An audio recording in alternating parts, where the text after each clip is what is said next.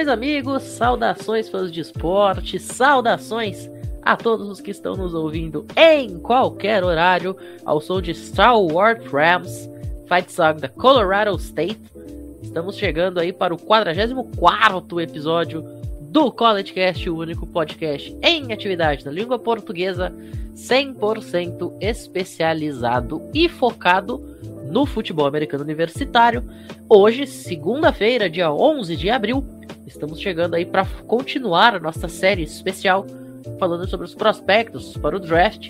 Draft começando em cerca de duas semanas. Hoje a gente vai falar sobre running backs e tight ends. Tem bastante running back interessante, tem bastante tight end interessante. Se seu time precisa de uma dessas duas posições, ou quiçá até de ambas, fique ligado porque a gente vai destrinchar aí os nove principais nomes desta classe nestas posições. Estou aqui hoje mais uma vez com Luiz Felipe Amorim, Luiz Gustavo, membros fixos da nossa mesa. Muito boa noite. Boa noite, boa madrugada, bom dia, boa tarde. Não importa o horário, caro ouvinte, o importante é a sua audiência sempre nos ouvindo. Boa noite aí, nosso querido Matheus Pinho, nosso âncora, grande meu amigo. Luiz Gustavo, sempre aí, Gustavão. E de novo, André Lima Andrezito, que está aí também na mesa. Todos juntos para mais um dia de draft. Boa noite, Pinho. Boa noite, Luiz. E boa noite, André.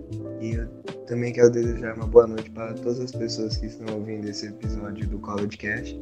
E vamos falar sobre draft. Muito bem, e como vocês já adiantaram, tá aqui mais uma vez com a gente o André Lima, DM lá do Piadas NFL, membro do time de transmissões do College Football lá no Cover. André Lima, mais uma vez, muitíssimo bem-vindo aqui ao College Cast. Opa, olha aqui de novo. Boa noite, Pinho. Boa noite, Luiz Gustavo. Boa noite, Luiz Felipe. Boa noite, boa tarde, bom dia, boa madrugada para todos aqueles que estão ouvindo a gente aqui no College Cast, né? Hoje eu tô aqui de novo e vambora que tem assunto bom para daqui a pouco. É isso.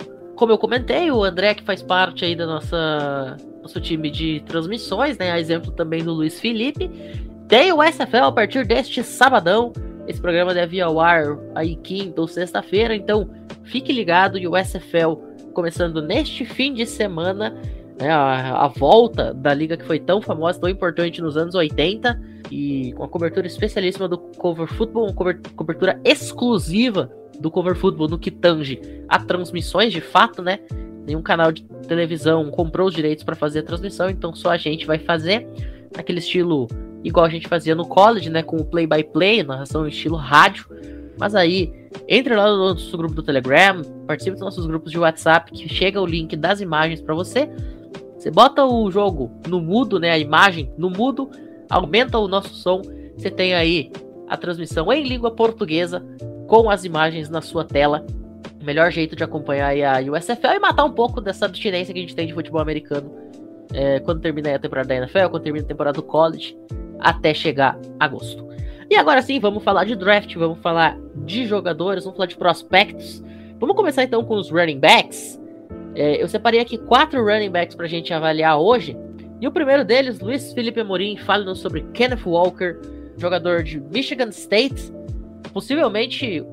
Possivelmente não, foi o melhor jogador lá de Michigan State na temporada, o grande destaque desse time que chegou até a última rodada, ainda brigando por uma eventual vaga na final da Big Ten. E aí, o que, que, você tem para falar pra gente sobre o Kenneth Walker?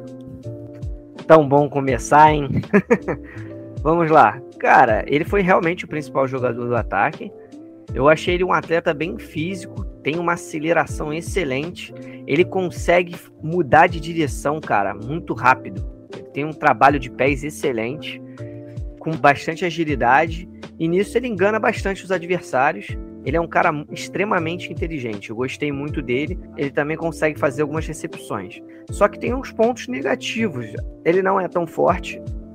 Ele não é muito bom de bloqueio, porque ele evita o corpo a corpo. Ele não ele é mais aquele running back que vai resolver recebendo a bola e dando aquela explosão. Ele vai ganhar jardas na base da, da agilidade, da aceleração, da explosão.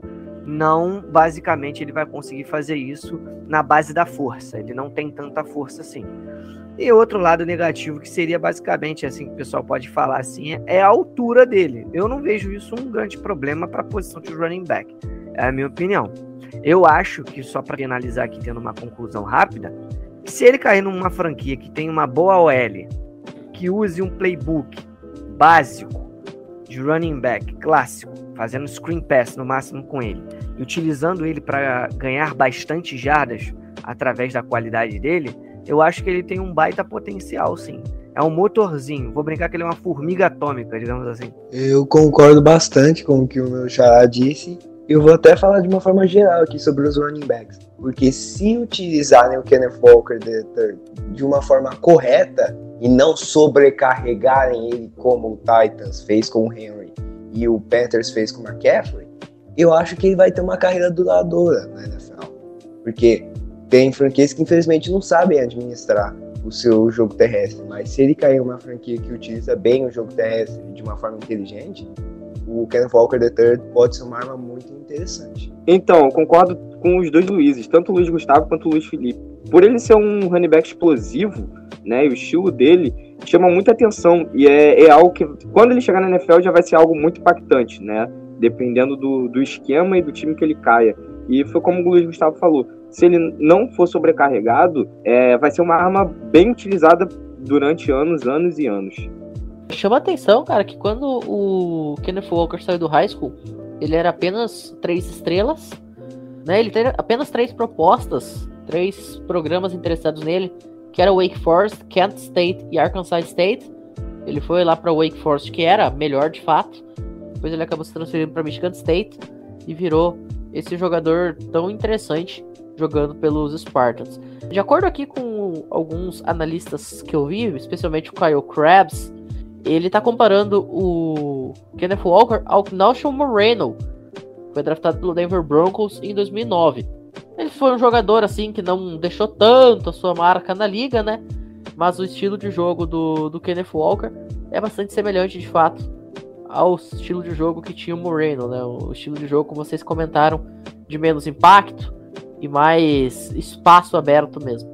Vamos passar aqui para o próximo prospecto nessa posição de running back. Então, vamos falar agora um pouquinho sobre o Isaiah Spiller, lá de Texas A&M, queridinho do Pinhatti, o xodó do Pinhatti, e que me ajudou a ganhar duas ligas de fantasy consecutivas. Então eu gosto muito dele também.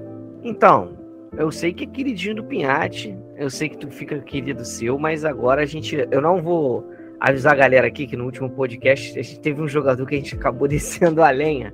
Hoje pelo menos da minha parte, não vai ter isso. Mas enfim, é, sobre o Azai Spiller, pra gente falar aqui. Cara, ele tem uma boa agilidade.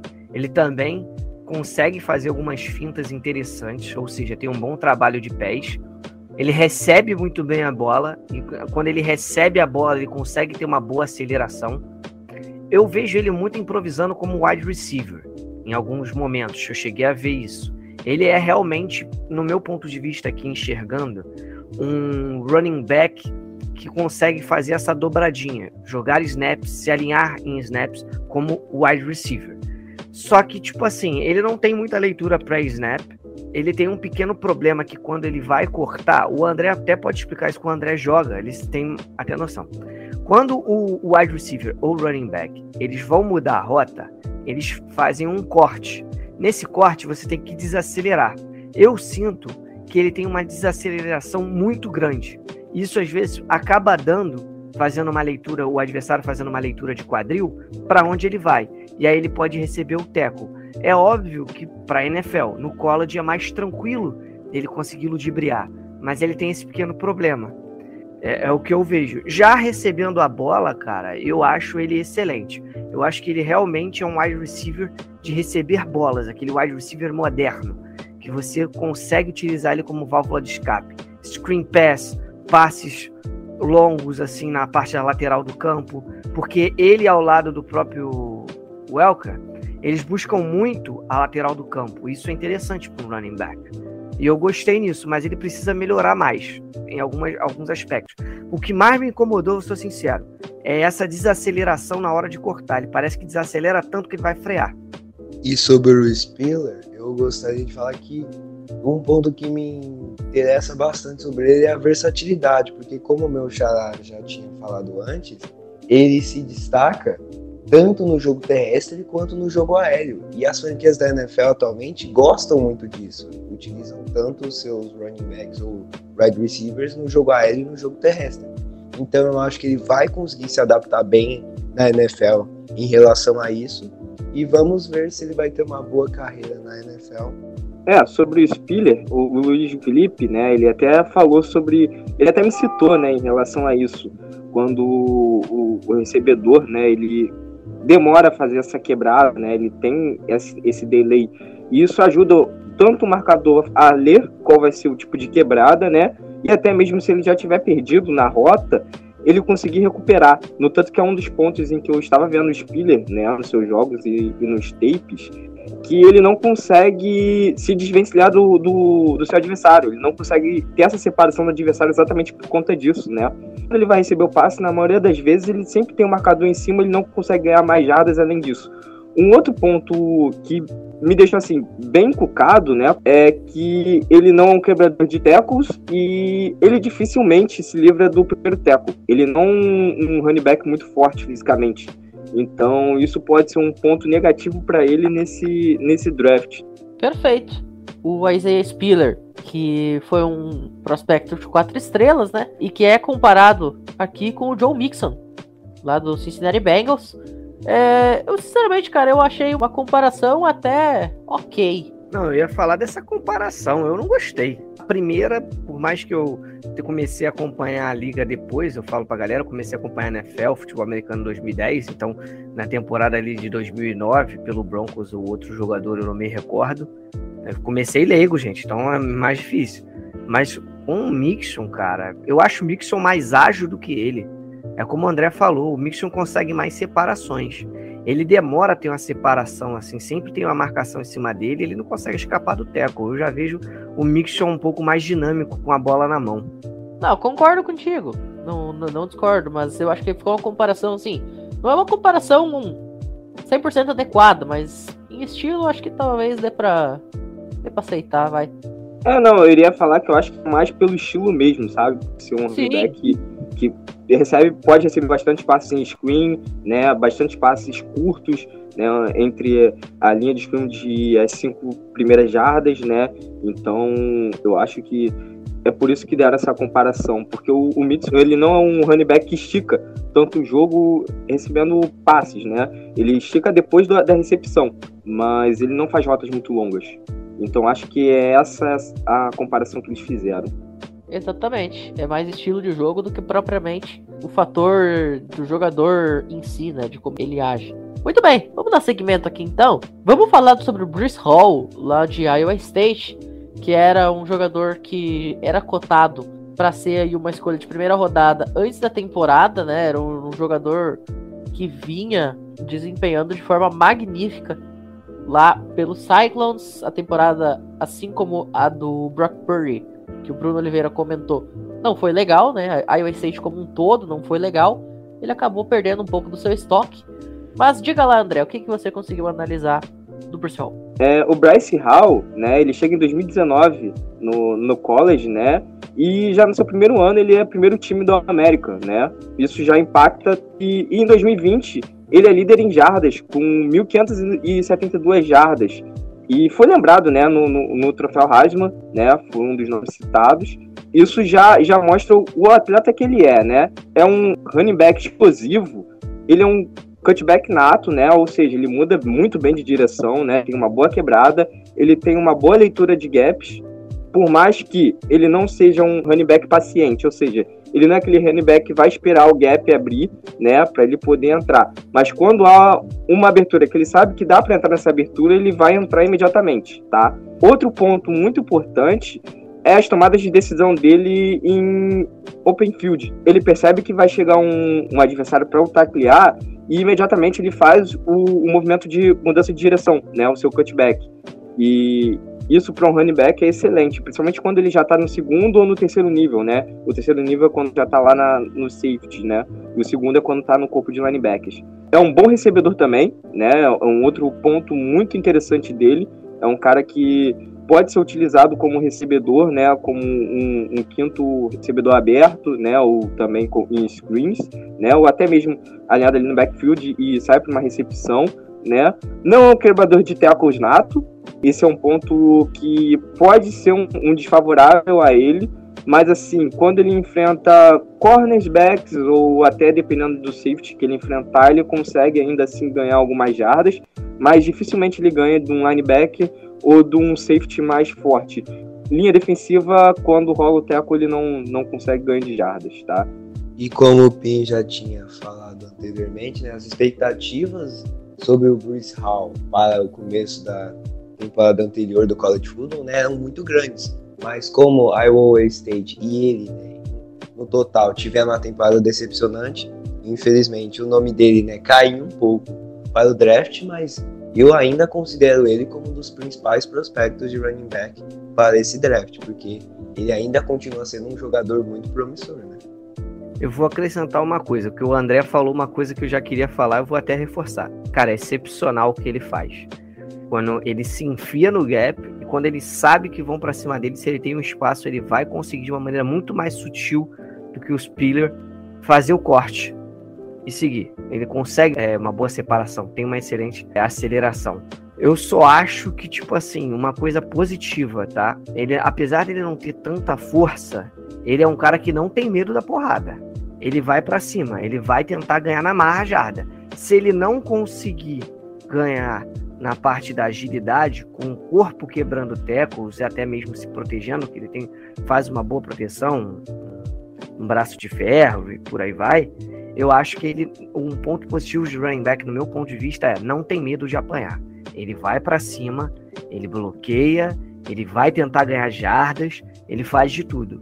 Eu só acho que realmente o que ele precisa melhorar mesmo é ganho de massa e eu vejo também um pouco de leitura pré-jogada, porque às vezes ele deixa muito no improviso, ele leva um pouco na força, depois ele vai para agilidade. Eu acho que ele precisa ter uma leitura melhor no pre-snap, que realmente eu só vi sobre o, o Elker fazendo isso, dos, dos running backs que a gente avaliou, assim. Mas ele é muito bom. E aí, o meu momento, né? Vocês sabem que eu, o que eu sou bom aqui no College Cast não é analisar jogador, né? O que eu sou bom aqui é contar grandes histórias. Sabe que uma coisa que me chama a atenção do Bruce Hall, além do jogador especificamente, né? Vocês já comentaram muito bem sobre o jogador que ele é. Eu tive a oportunidade de fazer um jogo que ele estava em campo. Uma coisa que me chamou a atenção, cara, é o background da família do Hall na NFL. Porque assim, ele não só vai ser um running back da NFL, como ele tem parentesco com dois running backs que passaram lá pela National Football League. Por exemplo, um dos primos dele é um sexagenário, um senhorzinho de 60 anos chamado Roger Craig. Quem foi Roger Craig, Matheus? Roger Craig, ele foi o Offensive Player of the Year na NFL em 1988, tá? Ele era o running back lá do San Francisco 49ers, né? Jogou ainda nos Raiders, jogou nos Vikings, ganhou três Super Bowls com os 49ers do Luiz Felipe, inclusive, naquele time formidável dos 49ers do Joe Montana, e ele é primo do Bruce Hall. E além disso, o padrasto do Bruce Hall também foi running back na NFL, que é o Jeff Smith. Então, quer dizer, o, o passado do Bruce Hall já é de jogadores com passagem aí pela, pela NFL e principalmente no caso do primo dele, né, do Roger Craig, uma passagem importantíssima, né, ganhando três Super Bowls, ganhando Offensive Player of the Year. Vamos ver se ele vai conseguir viver aí a altura do passado, né, do, do caso da família dele. Vamos seguir em frente então, com essa estatística mateusística, né? Porque só o Mateus para ir atrás de pesquisar se o cara tem um primo que jogou na NFL em 1988. Vamos falar agora do último dos prospectos de running back que a gente separou aqui hoje, o Kyron Williams, lá de Notre Dame. Luiz Gustavo, conta pra gente, você que analisou aí o Kyron Williams, o que, a gente pode falar e esperar desse jogador? E eu gostei de analisar né, o Kyron Williams de Notre Dame, porque ele vem, né, nos seus primeiros anos nos Fighting Irish, ele vem causando muito impacto, ganhando bastante atenção da mídia sendo considerado um dos melhores running backs jovens do país nas temporadas de 2020 e 2021. Só que aí, né, com o desempenho não tão bom quanto a temporada de 2020 que Notre Dame teve em 2021, o desempenho do Kyren Williams caiu também no ano passado. Só que mesmo assim, eu acho que ainda assim demonstrou habilidades interessantes que ele vai poder desenvolver na NFL.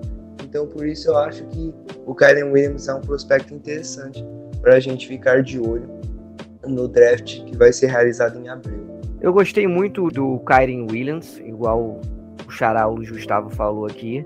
Eu acho que ele, cara, ele tem realmente um combo. Ele tem velocidade, aceleração, agilidade, força.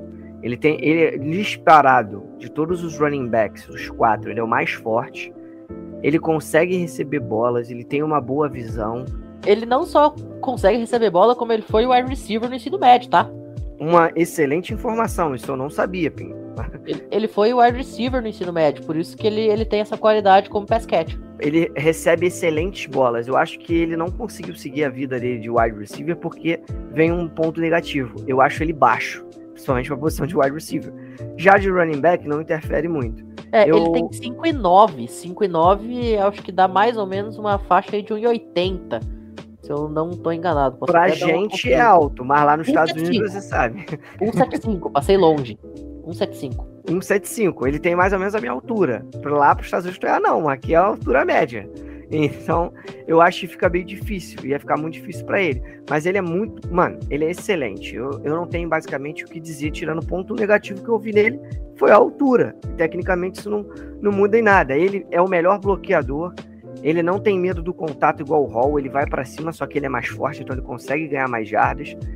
Eu, eu achei ele completo. Para mim, ele é o melhor dos quatro. Assim, do que a gente botou assim, eu acho que ele é o melhor running back da classe. Ele é um bom running back, né? É, para mim, ele e o Hall são os dois melhores running backs dessa classe. Eu ainda prefiro o Hall a ele, mas ele sendo a primeira escolha como dos running backs, né? Não, não me espantaria e eu não contestaria, né? ele tem uns pontos assim que não foram falados, mas eu acho importante falar é que ele não tem tanta paciência na entrada dos gaps, né? Ele não espera o gap abrir para ele simplesmente entrar. Se ele já tiver com a bola em mãos e o, o, processo do gap não ter começado ainda, ou a OL ainda estiver nesse processo, ele simplesmente aproveita da força física que ele tem e ajuda, né? Vamos dizer assim, e abater no OL e seguir o seu caminho, né? É um bom bloqueador, né? É o melhor bloqueador dessa classe, isso é, é indiscutível. E como o Pinho falou, ele foi recebedor no high school, né? Isso deixa ele também com um ponto interessante. E dependendo do time que o queira, né? E dependendo do esquema, vai virar uma grande arma, sabe? É um running back muito promissor, né? Então, eu acho que é outro running back que pode fazer bastante barulho aí, tanto aliando quanto recebedor, quanto running back. Inclusive, eu queria deixar só um adendo aqui, eu não sei se o Pinho vai falar isso daqui a pouco, mas ele, ele me lembrou bastante o Levon Bell, tá? A comparação aqui do, do analista que eu tirei algumas informações era com o Giovanni Bernard mas você tem razão, cara. Eu acho ele bem parecido com o Livon Bell mesmo. Pô, bom ponto. Eu não tinha pensado nisso, mas agora que você falou, faz bastante sentido. E vocês comentaram aí sobre a proteção dele, né? Os bloqueios. Este foi um fator que fez ele ganhar estoque, inclusive, ganhar potencial, capital de draft. Porque ele, além de ser o melhor bloqueador em termos gerais, ele protege muito bem o quarterback. Né, que é uma coisa que hoje na NFL tá se cobrando muito. O Jonathan Taylor, por exemplo, que saiu de Wisconsin, Teve um jogo no ano passado, se eu não me engano, em Indianapolis Colts e Seattle Seahawks.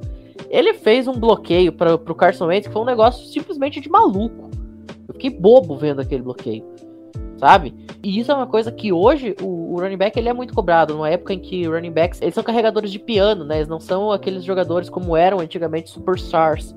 Então hoje, se você tiver um, um running back que não só consegue ganhar jardagem, consegue alongar o campo com as pernas, mas também consegue alongar o campo, te ajudando no processo de passe, de recepção, de jogo aéreo, é, o jogador ele ganha muito em potencial e impacto no time mesmo. Eu achei plausível, mas aí eu tô com você e com o André. Eu achei que ele é mais parecido com o Le'Veon Bell. Mas essa daí não critiquei tanto assim, não, gostei. E realmente eu acho, só para complementar, para a gente finalizar aqui, passar a régua no que o André falou, que ele aproveita da força dele, ele é impaciente E aí ele acaba se utilizando da força para tentar compensar. Mas eu concordo plenamente que para a NFL ele precisa amadurecer isso. Ele precisa esperar o momento certo para entrar no gap, utilizar a força dele com inteligência. O que, que é? Quando irem para cima dele com a bola, ele começar a fazer o braço de ferro, a tentar quebrar o quadril, a realmente utilizar da força dele, mais agilidade ali, para poder escapar. E aceleração, obviamente, para poder escapar, esticar o campo. Mas é realmente, ele é o mais habilidoso com a bola nas mãos, assim que eu vejo. Já na parte de pés é o Bruce Hall. Por isso que quando o André falou, tem que concordar que são os dois melhores da classe, no meu ponto de vista. E tem um último detalhe antes da gente passar para os Tyrants, que assim, o Kyrie Williams ele tem um detalhe, né? Ele é redshirt sophomore. Ele tá indo pro draft porque faz três anos que ele saiu do high school, mas no primeiro ano ele foi redshirt. Ele não jogou, né? Ele esteve apenas treinando. Então, de jogo mesmo, em campo, ele tem duas temporadas. E esse amadurecimento do atleta, ele passa muito pelo tempo que ele consegue passar lá no college, né? O tempo que ele consegue passar jogando efetivamente. Porque por mais que o treino seja importante, te ajude, é a experiência de jogo que vai moldar o jogador. Então, também tem esse ponto, né? A lapidação dele tá muito mais inicial do que a lapidação de outros jogadores que a gente viu aqui, como por exemplo, o jogador que abriu essa série, que foi o Kenneth Walker, ele já é um jogador transferido, já é um jogador bem mais experiente do que é o Karen Williams. Bom, vamos passar para os Tyrants então, já que a gente está falando aqui muito de, de proteção de quarterback. Vamos começar pelo Trey McBride, considerado aí o melhor Tyrant desta classe para muita gente jogador lá de Colorado State, em homenagem a ele, inclusive a gente abriu uma fight song de Colorado State, este jogador que foi analisado pelo André. McBride, né, como o Pinho falou, ele é um, foi nomeado o melhor talento do país, né? Mas por que isso? Simplesmente o porte físico dele é, é de um talento dominante, né? Ele tanto bloqueia muito bem, quanto quando ele vai para recepção, ele utiliza do seu, da sua força física e do seu porte para ganhar em cima dos seus adversários. Como eu falei, um Tarente extremamente dominante fisicamente, tá? Excelente bloqueador, né? É um Tarente assim que o time que estiver precisando de um cara versátil, ou seja, um cara que precisa tanto para bloqueio quanto para recepção em passes, o McBride é o, é o perfeito, tá? Ele tem um ótimo release quando ele sai, tanto no delay, né? O delay é quando ele ameaça fazer o bloqueio, né? Ele ajuda ali um pouco no bloqueio e depois sai para recepcionar. Lembrando que o Tarente pode fazer isso mas ele tem um, um probleminha em relação a isso, né? Que é a mudança de direção dele enquanto faz as rotas, né? Ele não consegue essa mudança de direção exatamente por conta do porte físico dele. Ele acaba verticalizando mais o seu jogo do que é, fazendo rotas como uma, uma slant, né? Ou como uma post. Ele, quando faz uma post, faz uma post um pouco mais aberta, né? Lembrando que a post é quando você corre 7 a 10 jardas e quebra 45 graus para o fundo do campo. Um outro detalhe também é que ele é um grande quebrador de tecos, tá? Isso é um, um ponto excelente, tá? Ele não é um tarende que é facilmente derrubado, então, obviamente, quando ele recebe um passe, ele ganha muitas e muitas jardas, tá? Outro ponto interessante aqui, que ele foi o tarende de Colorado State a passar de mil jardas em uma temporada, que foi nessa, né, de 2021, e o primeiro jogador da universidade a ser unanimidade no All-American, né? Então, assim, para mim, ele é o melhor talento dessa classe disparado, tá? A comparação que é feita com ele, antes do Luiz Felipe e do Luiz Gustavo falarem, é com o Harrison Bryant, que foi escolha de quarta rodada do Cleveland Browns em 2020. E assim como o Trey McBride, ele também era um All-American unânime e também tinha ganhado o Joe Mack Award, melhor tight end da temporada. Então, essa comparação, cara, o André foi cirúrgico. O André tirou as palavras da minha boca, cara. Eu acho que ele realmente, para mim, ele é unânime o melhor da classe também. Eu vi, só não reparei muito nesse ponto negativo que o André falou, assim, mas puxando aqui na mente, né? Realmente ele tem um probleminha mesmo com a parte da rota. Eu acho que ele precisa melhorar essa agilidade dele. Ele fica levemente engessado, mas cara, ele bloqueia perfeitamente tanto com a bola na mão quanto sem a bola, tipo para abrir gap, para poder tirar jogador que receber a bola. Ele faz rotas boas, ele consegue jogar tanto no slot como na parte do outside do, do campo. Mano, ele é bizarro. Ele, ele é bizarro. A agressividade dele, às vezes, essa parte de bloquear bem, de receber bem a bola, só precisa mais da agilidade. Quebrar tecos me lembra muito o George Kittle. E até mesmo o Gronkowski. Só que ele não é tão completo, mas pode desenvolver, venha que seja, por causa que ele faz de tudo. Ele não, ele realmente faz de tudo. Ele tem uma coisinha de leve só, né? Que é essa parte das rotas. Mas ele é excelente. Ele tem uma excelente envergadura, uma boa impulsão, consegue utilizar essa envergadura e da força dele ao, ao seu favor. Ele é absurdo. Só rasga elogios para ele. Você falou aí sobre a questão da versatilidade dele, Luiz Felipe. Tem um detalhe que vocês não comentaram, não sei se talvez se você, no, nos tapes que vocês analisaram não aconteceu, mas o Trey McBride, ele além de ser Tyrend, um Tyrend dos bons, ele alinha como fullback em muita terceira descida. Ele Sim. joga de, de, de, fullback quando o time tá ali naquela terceira para um ali, que você quer um cara para levar todo mundo nas costas, é o Trey McBride que fazia isso. Inclusive, ele foi bastante utilizado também em red zone. Exato, exatamente, pelo mesmo motivo. Força física, leva todo mundo ali meio enganchado nele e vai-te embora. É, além também, quando é um pouco ali na red zone, ele também é utilizado muito em, no fundo da red zone, nos dois lados. Ele é bastante utilizado, mas a força dele é absurda mesmo. Você foi cirúrgico, Pini, ele, ele alinhava realmente. Então, e falando mesmo, né, sobre essas jogadas deles na Red Zone, fazendo uma pesquisa sobre ele, né, eu dei uma olhada que ele foi o único end na última temporada a ultrapassar a marca né, de mil jardas de recepção de passe. Só que vendo vocês falando, isso sobre ele na red zone, eu fiquei uma dúvida aqui. Vocês falaram né, que ele é uma presença bem forte na red zone. Só que eu fui ver as estatísticas dele no site da NCAA e ele só tem uma recepção por touchdown. É, eu não vi jogo de Colorado State na temporada. Se eu falar que não, eu assisti não sei quantos uhum. jogos do Trey McBride, eu tô mentindo. Mas assim, essa questão da red zone tem um ponto. Ele era o melhor recebedor do time. E quando você está na red zone, a coisa mais óbvia do mundo é a defesa e focar no melhor recebedor. Então, hum. se você coloca o Trey McBride lá, a defesa vai comprar que de repente a jogada vai ser no Trey McBride e abre espaço pro resto.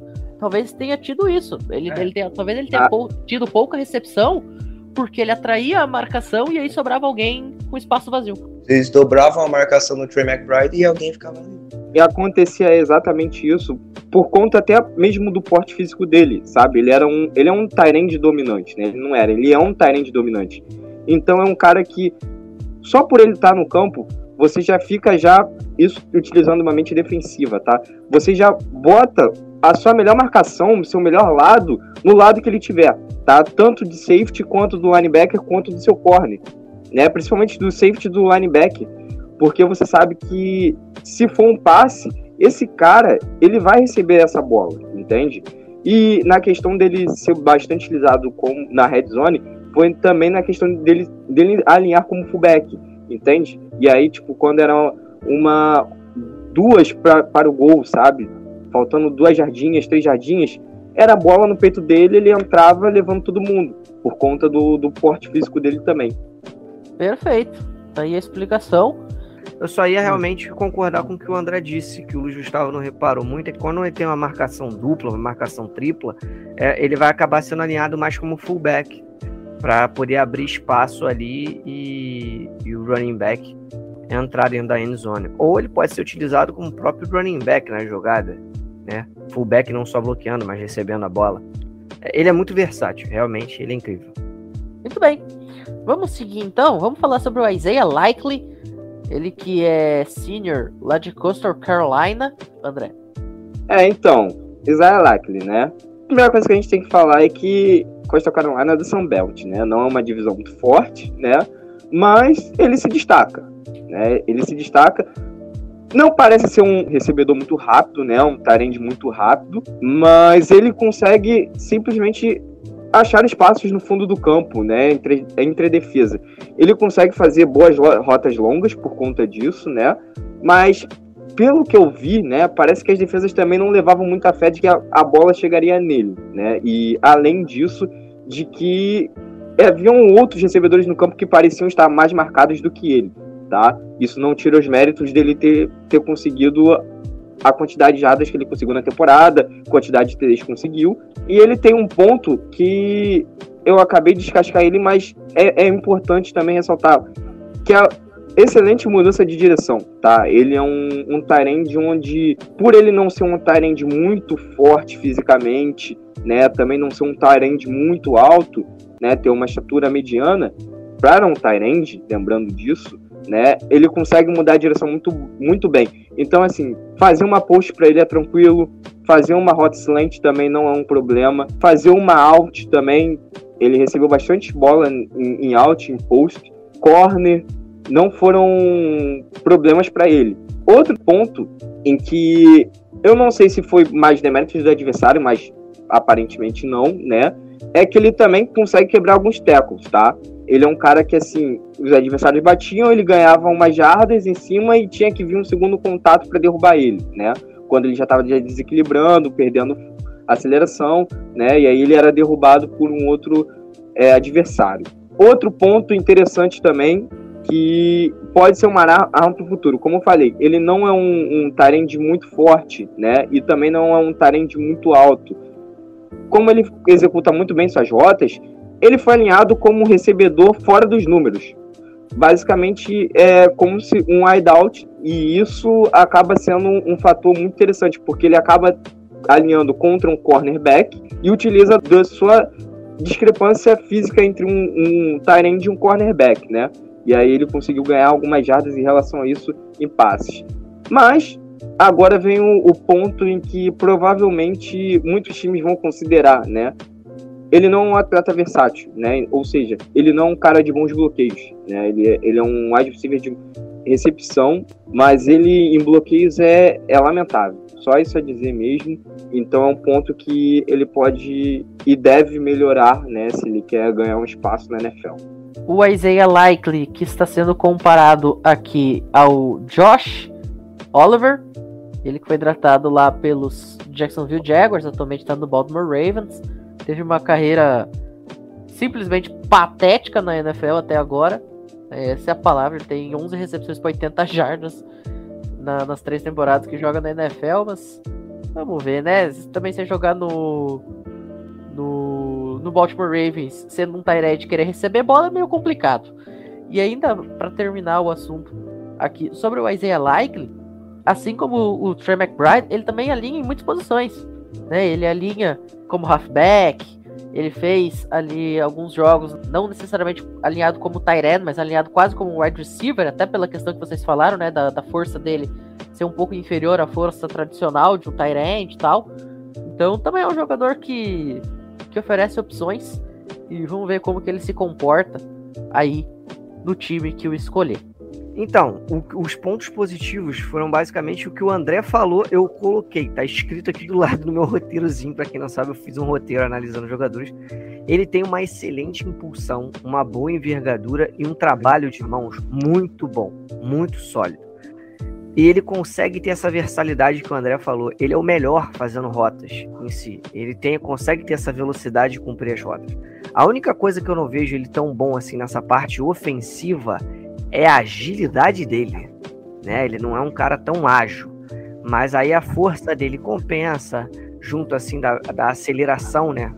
Nem seria velocidade, aceleração, quanto ele faz as rotas, para ter uma boa separação. Só que vem um ponto crucial eu não vejo, agora o Pim gosta, vou falar, eu não vejo ele muito como um Tyrant promissor. Porque ele é muito, mas muito cru em, em bloqueios. O André falou tudo. Ele não tem a mínima noção de pé para bloquear. Ele só dá aquele primeiro empurrão, né? É o bump, aquele primeiro, aquele primeiro contato que dá. O bump dele é meio tipo travado assim, ele meio tem medo de bloquear. Então eu acho só isso. Mas é, ele é um bom Tyrande, entre aspas. Eu acho que pode ser muito bem utilizado em red zone ou algumas jogadas improváveis aí para receber bolas. Mas não é um cara com grande futuro, vai ser um cara de rotação na NFL. Comentando sobre o Likely, né? Vocês falando sobre um jogador, né? Que não se destaca muito nos bloqueios e que tem habilidades de wide receiver muito bem desenvolvidas, né?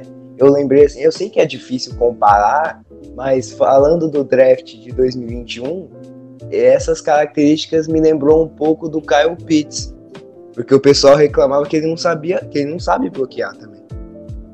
Então vamos ver, né, se eles vão ter carreiras parecidas na NFL ou não. O Kyle Pitts e o Azar O Kyle Pitts, ele é, de fato, um wide receiver fantasiado de Tyrant.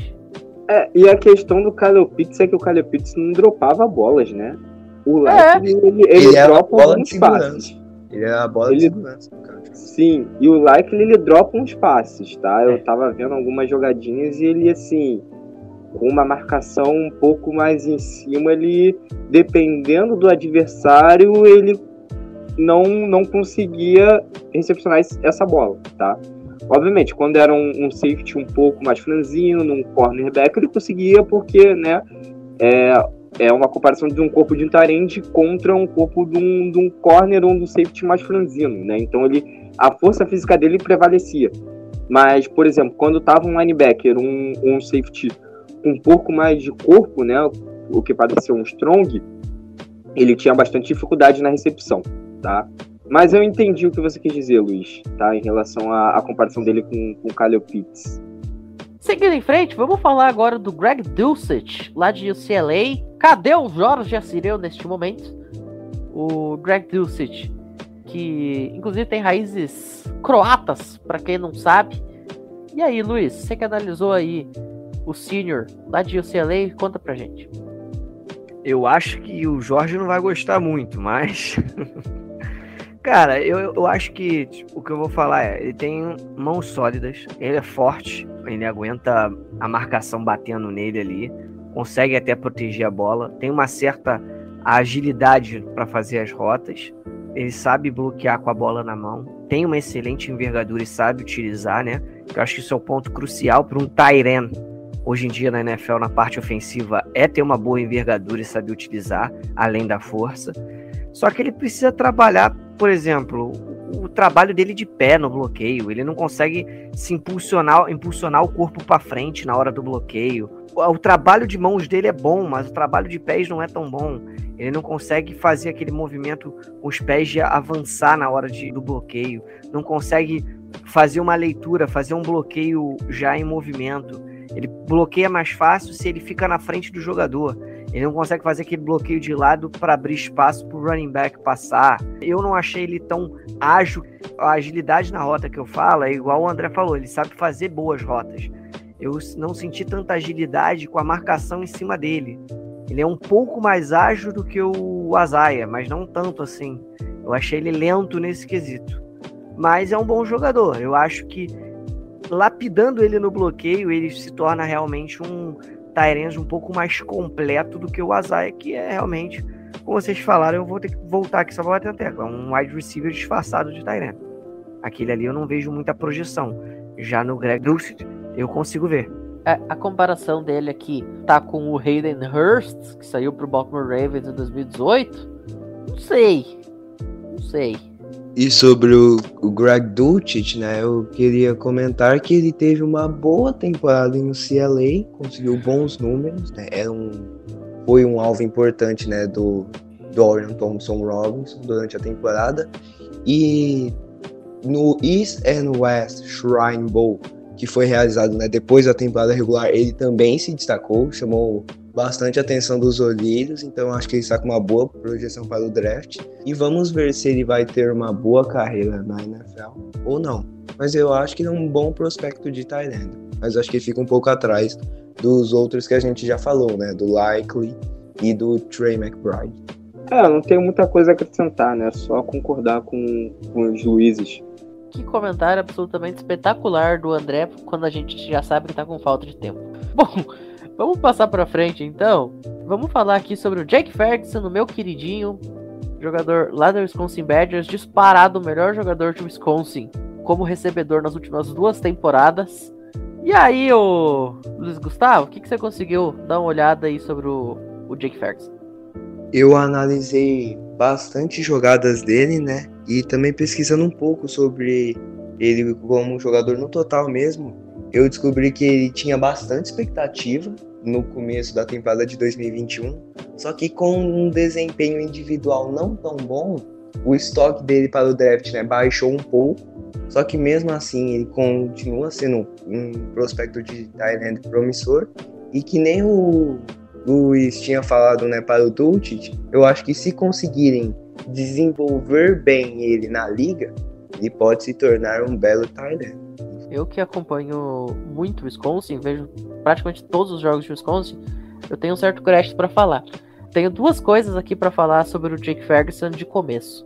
A primeira delas, o Jake Ferguson, ele seria um Tyrant tranquilamente para ser escolhido na segunda rodada do ano passado, no máximo o comecinho da terceira, se ele fosse pro draft passado. Só que ele não quis ir pro draft passado. Vocês sabem por quê? Vocês sabem qual foi a justificativa que ele deu para não ir pro draft? Não. Eu vou ficar e ajudar o time. Porque ele sabia que se ele saísse, o Wisconsin não ia ter recebedor que prestasse. Simplesmente ele abriu mão de ir pro draft, um, tinha um estoque aí de segunda rodada, começo de terceira, para não deixar o time na mão. Isso eu achei sensacional na, no Dick Ferguson. E, cara, a altura dele, ele tem 1,95m, ele tem muita força.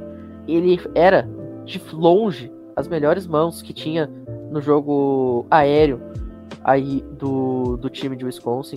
Este cara aqui, ó, eu boto minha mão no fogo para falar que esse cara vai pra NFL e vai ser um jogador de muito impacto para qualquer time, tá? Ele é o prospecto, assim, de Tyrande, é aquele prospecto perfeito, na minha opinião, sabe? Receber bem, sabe bloquear bem, pelo menos assim, no que eu consegui ver do, dos jogos de Wisconsin que eu, que eu tive a oportunidade de assistir, né? Ele, talvez aí, ele tenha que, que se ajustar um pouco em, em algumas questões, né? Como qualquer jogador, né? Qualquer prospecto, ele tem sim sempre algum ponto para melhor. Mas, cara, eu, eu vejo o, o Jake Ferguson, para mim, como o segundo melhor Tyrande dessa classe. E eu acho que ele não fica tão atrás assim do Trey McBride, sinceramente. Pinho, tô com você. É isso que eu ia falar. Ele, para mim, é um TE clássico, Tyrande clássico e completo, assim ao lado do McBride, eles são os dois melhores da classe. Eu não vejo, eh, voltando aqui rapidinho do, do Greg Dulcet, é, abaixo do Isaiah Likely, que nem o Luiz Gustavo falou. Eu botaria o Isaiah por enquanto o menos piorzinho assim da classe. Mas o Jake Ferguson eu me agradou demais. Ele é forte, ele consegue se posicionar bem, ele faz bem as rotas. A separação consegue... dele é sensacional. Isso aí, é isso aí. A separação dele é muito boa, ele consegue proteger a bola é, fazendo braço de ferro. É, quando vai tomar um impacto, vai tomar o teco, o hit. Ele também consegue bloquear. Cara, se disparar igual você falou, vou ter que falar também. Ele é o melhor bloqueador da classe na, na função de Tyrene. É absurdo, é absurdo. Eu acho ele bizarro. Eu gosto muito dele. Ele e o Matt Bride, para mim, são os dois que têm um potencial lá em cima. Eu boto um, bastante teto. Outra coisa que eu acabei não comentando, que você me fez lembrar, não só a separação dele é, é muito boa, mas se deu uma olhada em passes contestados, cara, é muito raro você ver ele perder uma recepção pro defensor. É muito raro. Ele consegue esses passes 50-50, cara de 10 vai cair 8 no colo dele. É, é, é, sensacional, é incrível como o Jake Ferguson consegue buscar esse tipo de bola. Eu sou suspeito para falar, né? Eu, eu amo o Jake Ferguson, mas, cara, para mim o, o, Jake Ferguson, qualquer time que cair, ele vai ser um, um Tyrant de muito impacto na liga, como eu falei. E, inclusive, eu já tô começando a hashtag Packers for Ferguson. No momento que o Wisconsin precisava, o Jake Ferguson aparecia. É isso. Perfeito. É, o Jack Ferguson como recebedor, ele é um grande jogador, como o Pinho falou e como o Luiz Felipe falou. Ele, ele sabe muito bem utilizar o jogo de mãos desde o início da jogada, né? Ele se livra bem da marcação no seu release, né? Como eu tinha falado também do McBride, ele, ele sabe fazer o delay release, né? Que é você bater no seu adversário e depois disso ele ameaçar o bloqueio, né, ou, ou começar com o bloqueio e depois disso sair, né, para recepção. É um grande jogador se livrando da, da marcação, né? Quando tem aproximação, ele consegue se livrar muito bem, utiliza muito bem do seu porte físico. Eu acho que um ponto ainda que vocês falaram muito bem dele, mas não me deu tanta, vamos dizer assim, é, tanta segurança em relação a isso foi a questão dos bloqueios, né? Mas isso é algo que trabalhado é, é tranquilo para ele, porque ele já tem já noção, né? Só precisa aprimorar. Então, assim, para mim ele, ele também tá como segundo Tyrande da, da classe. Ele tá ali atrás, né? E, mas assim, não tá muito discrepante, sabe? É só a questão mesmo do bloqueio que ele, ele ajustando essa questão do bloqueio, o que numa, na primeira off-season dele, né? Agora no, nos primeiros camps que vão acontecer, é consegue consertar caindo no time certo, né? Caindo no time que queira trabalhar isso junto com ele e vai com certeza virar um dos melhores talentos. Inclusive, é, vocês falaram, um dos pontos em que ele consegue ser melhor do que os outros Tyrands juntos é que ele consegue fazer rotas curtas, tá? Ele fazendo rotas entre os linebackers é, é excelente. O McBride ele consegue, mas ele não tem um jogo de cintura, né? O Likely, bem, ele não consegue, né? Ele não tem um porte para conseguir bater no, no, no linebacker. E o Ferguson ele consegue tranquilamente jogar contra o corpo de linebacker, jogar no segundo nível tranquilamente, recepcionar e ganhar jardas, né, em cima dos linebackers. Foi isso que eu vi ele como um Tyrant clássico. Ele joga perfeitamente em slot, ele alinha ali, ele é a válvula de escape. Várias vezes eu vi assim no, no, no tape, o QB do, de Wisconsin pressionado, soltava a bola nele, e é igual o Pim falou, em passos contestados ele recebia a bola. Às vezes uma marcação dupla ele conseguia receber a bola. Por isso que eu fiquei bem, tipo assim, animado com ele. E realmente, o bloqueio dele, assim, tipo, eu acho muito bom, mano. Eu acho ele realmente o melhor bloqueador. Mas tem uma coisa ou outra que tem que lapidar. Mas eu vejo ele e o McBride como os dois mais prontos, assim, pra liga. Por isso que os dois são os melhores, assim. É, na minha primeira inserção falando sobre o Jake Ferguson, eu comentei sobre isso, né? Que ele é um grande recebedor, tem, umas, tem mãos excelentes, precisa melhorar talvez o bloqueio. Porque eu, eu, eu, vejo isso também, assim, que em alguns momentos, talvez ele poderia desempenhar é, um papel diferente, mas aí, como o André falou, cara, o primeiro training camp, isso aí dentro da NFL, eles corrigem em dois toques. E só antes de eu passar a palavra pro André de volta, a comparação que está sendo feita aqui é do Dalton Schultz. Cara, eu, eu não consigo ver o Dalton Schultz no Jake Ferguson, desculpa. Não, não é. Não, não, não gostei dessa comparação. Desculpa também, não, não achei essa comparação muito boa. É um ponto que eu, que eu iria falar e acabei esquecendo é que ele, de todos os talentos que eu vi também, ele tem a melhor stance, tá? A stance dele, não, ele não vende o que, que ele vai fazer na, durante a stance.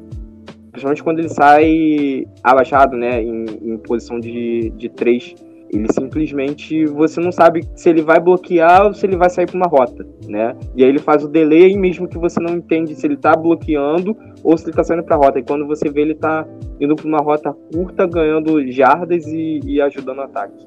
O Jake Ferguson aqui, curiosidade, é neto do Barry Alvarez, o maior head coach da história da Wisconsin Badgers, o head coach que recolocou o Wisconsin no Rose Bowl depois de mais de duas décadas sem, sem aparição.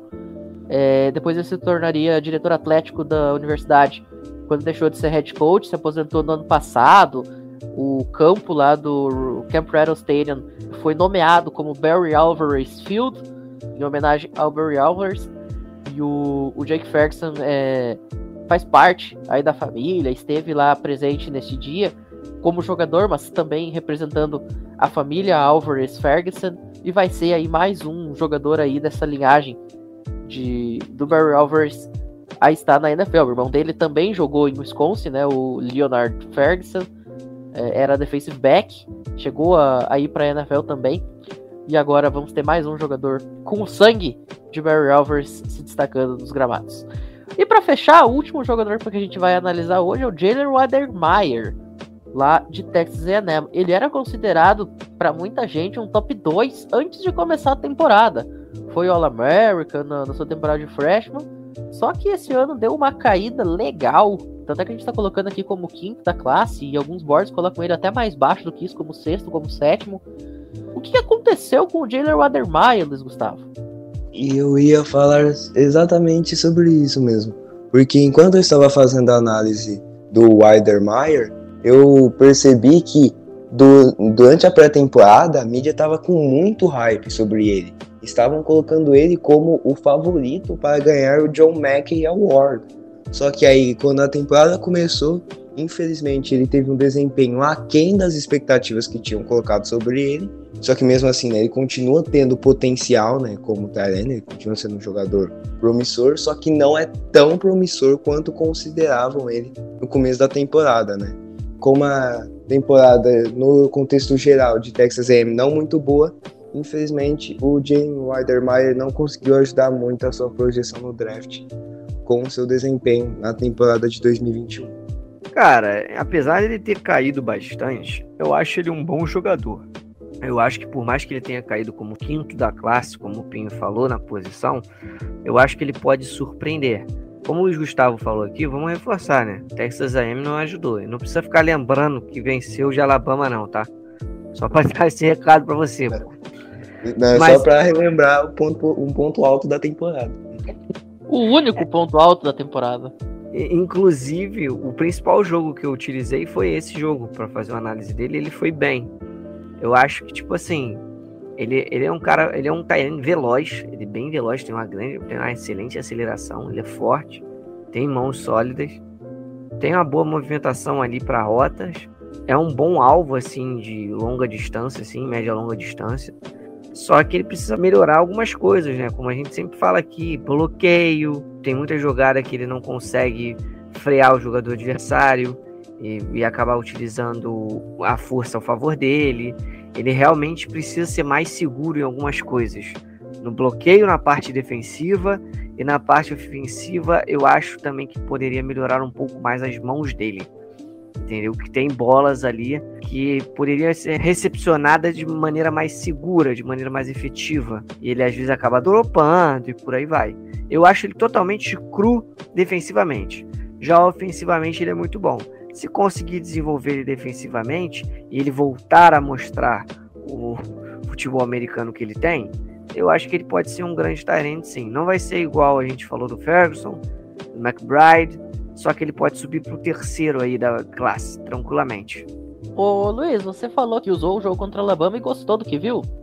Ah, infelizmente, cara, a gente tem que fazer análise sem clubismo. Não, não, não é nem por isso. É, é porque, olha só o detalhe eu gosto de pegar uh, aquilo que alguns analistas americanos estão falando para poder comparar com o que a gente analisa aqui.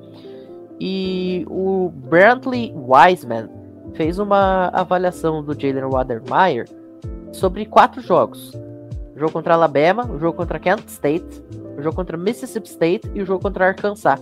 E ele coloca que o jogo que ele achou que o cara foi pior, tá aqui, Worst Game Study, foi Alabama. Ele achou que desses quatro, o jogo que o Weidermeyer rendeu menos foi exatamente o jogo que você usou para dizer que o cara é bom. Ah, eu achei ele bom ofensivamente. Defensivamente, eu vi o quanto ele tá cru. Só que eu também não observei os outros três jogos, eu vou ser bem sincero pra galera. Eu vi, foquei ali para facilitar, já que é pra sofrer, eu não sofri direito no tape do melhor jogo de Texas A&M, de maneira geral, que foi contra Alabama, que foi o ponto alto da temporada. Eu não acho que ele foi tão mal assim como o cara colocou. Numa análise geral, pesa a parte dele defensiva, pesa bastante. Ele deu alguns moles, como eu falei, questão de drop ou algumas tomadas de decisão depois com a bola em mãos, sim, mas eu não achei ele ruim. Eu gostei da movimentação dele, pelo incrível que pareça. Ele foi bem, ele ajudou bastante o QB de Texas A&M como um desafogo, digamos assim. Não, não, claro, mas é, eu só achei curioso que você usou o mesmo jogo para ver coisas boas nele que o cara usou para ver coisa ruim. Eu ia comentar, Pinho, que esse contraste de opiniões é interessante. É legal, né? Eu também achei, achei bem interessante quando eu, eu percebi isso. Ainda falando sobre esse analista, né, o Brantley Wiseman, ele coloca aqui na sua avaliação que Weidermeyer o lembrou de Jermaine Grisham. Para quem não se lembra, o Jermaine Grisham ele foi um Tyrant que foi draftado pelo Cincinnati Bengals em 2010, né, com a 21 escolha geral, escolha de primeira rodada. Ele foi Pro Bowler em 2011 e 2012. Só que depois ele deu uma queda. Em 2014 ele acabou saindo do Cincinnati Bengals, não, não teve o contrato renovado, foi lá para Arizona, também não foi bem em Arizona e já tá fora da NFL desde 2018. Então, né, vamos ver se o Weidermeyer vai conseguir ter uma carreira um pouco mais duradoura do que a sua comparação. Ele tem um ponto também que é interessante, que eu não me recordo se vocês citaram, mas vou, se citaram, estou sendo redundante, vou falar novamente aqui, se não citaram, é importante ressaltar. Ele ajusta as rotas dele para recepção, né? Não, para ele não existe bola perdida, né? Ele sempre está ali ajeitando o corpo, mesmo que o passe seja ruim, né? O que aconteceu bastante nessa temporada, ele consegue ainda agitar o seu corpo e recepcionar. Eu acho que assim, questão de bloqueio para ele não, não, não vai ser utilizado, sabe? O Luiz tinha falado anteriormente que é, outros tarentes seriam utilizados como Kyle Pitts, né? É, só para recepção. Esse é o caso que eu acho que vai acontecer com ele. Vai ser um tarente que vai entrar em campo, alinhar só para recepcionar, né? Não vai ter bloqueio algum, no máximo um bloqueio de corrida, mas assim, coisa boba, sabe? Alinhar ali como um slot e abrir um gapzinho e pronto, tá? Mas não diminuindo o gap, uma abertura de gap, tá? Para deixar isso claro. Mas é que não, não vai ser um bloqueio assim crucial para a jogada acontecer. Então, assim, eu acho que é um tarente que a gente pode ficar de olho, mas não me empolga tanto quanto os outros, principalmente o Ferguson e o McBride. Muito bem a gente acabou não comentando, e na verdade a gente nem tinha colocado no, na agenda, né? Falar sobre o Jeremy Ruckert, mas eu acho que vale a pena a gente fazer um comentário breve sobre ele, Tyrant lá de Ohio State, porque a gente tá falando muito aqui sobre Tyrants ofensivos, né? Que recebem bolas, que correm rotas e tal. O Ruckert, ele tem um detalhe, porque ele era apenas a quinta opção no ataque de Ohio State, que era espetacular, né? Com Chris Olave, com Garrett Wilson, dois caras que devem sair da primeira rodada, e que está até num top 15 e 20. É, tinha o Jackson Smith Nigba, tinha o Trevor Henderson, o próprio Master Dig, que perdeu espaço, mas também era um jogador interessante. E aí o, o Jeremy Rucker acabava recebendo pouca bola. Só que aquela que ia na direção dele, ele conseguia fazer a recepção. E isso acaba que tá colocando ele como um cara aí que, que pode ser um Dark Horse nessa, nesse draft, né? Um cara que pode sair lá embaixo no Steel e, que pode vir a se tornar um grande jogador na NFL. E o, a análise que aparece aqui, que eu achei bem interessante até quando eu, eu li mais cedo, que ele teve 12 recepções para touchdown e 51 é, recepções na, na, nessa temporada, antes aí do Rose Bowl contra Utah. Então, assim, cara, você pensar que um cara teve 51 recepções, 12 delas para TD, né, é um cara que pode ser uma ameaça interessante aí, pensando no, no futuro próximo. É, ele é aquele Tyrande que era utilizado na Red Zone, né? Você tem diversas armas no time, onde quando chega na Red Zone, a defesa se coloca para segurar esses caras, né? Eu disse até isso mais cedo aqui no, no College Cast. E volto a falar sobre isso como ele era a quinta opção, a defesa não vai ficar tanto de olho, nem o coordenador defensivo e nem os jogadores que estão em campo, né? A atenção não vai se voltar mais a, a aquele atleta, né? No caso, o Hulk. E aí ele simplesmente aparecia nesse tipo de situação, né? Muitos talentos são assim, inclusive, né? Um deles que acabou até explodindo nessa temporada, na verdade, desde a última temporada vinha fazendo uma boa um bom, bons jogos, mesmo que o time não tenha ido tão bem, é o CJ Uzomar. Era um cara que ele não era tão visto assim em campo, mas chegava na red zone e tinha grandes números. Né? E aí nessa temporada ele começou também a aparecer no meio do campo, né? Então fica aí esse adendo. É, exatamente. Você comentou, é um cara muito usado na red zone, né? Isso pode, pode ser um fator aí pensando aí no futuro dele na liga. Por hoje é isso, a gente vai ficando por aqui, agradecendo aí mais uma vez a participação dos dois Luizes e também do André. O André já é de casa. Para todo mundo que ouviu até aqui, nosso muitíssimo obrigado. Né? Fiquem agora com On Wisconsin Fight Song da Wisconsin Badgers, já que a gente elogiou tanto o Jake Ferguson. Meu momento de brilhar aqui com On Wisconsin. Mais uma vez para todo mundo, muito obrigado pela audiência e até a próxima. Valeu!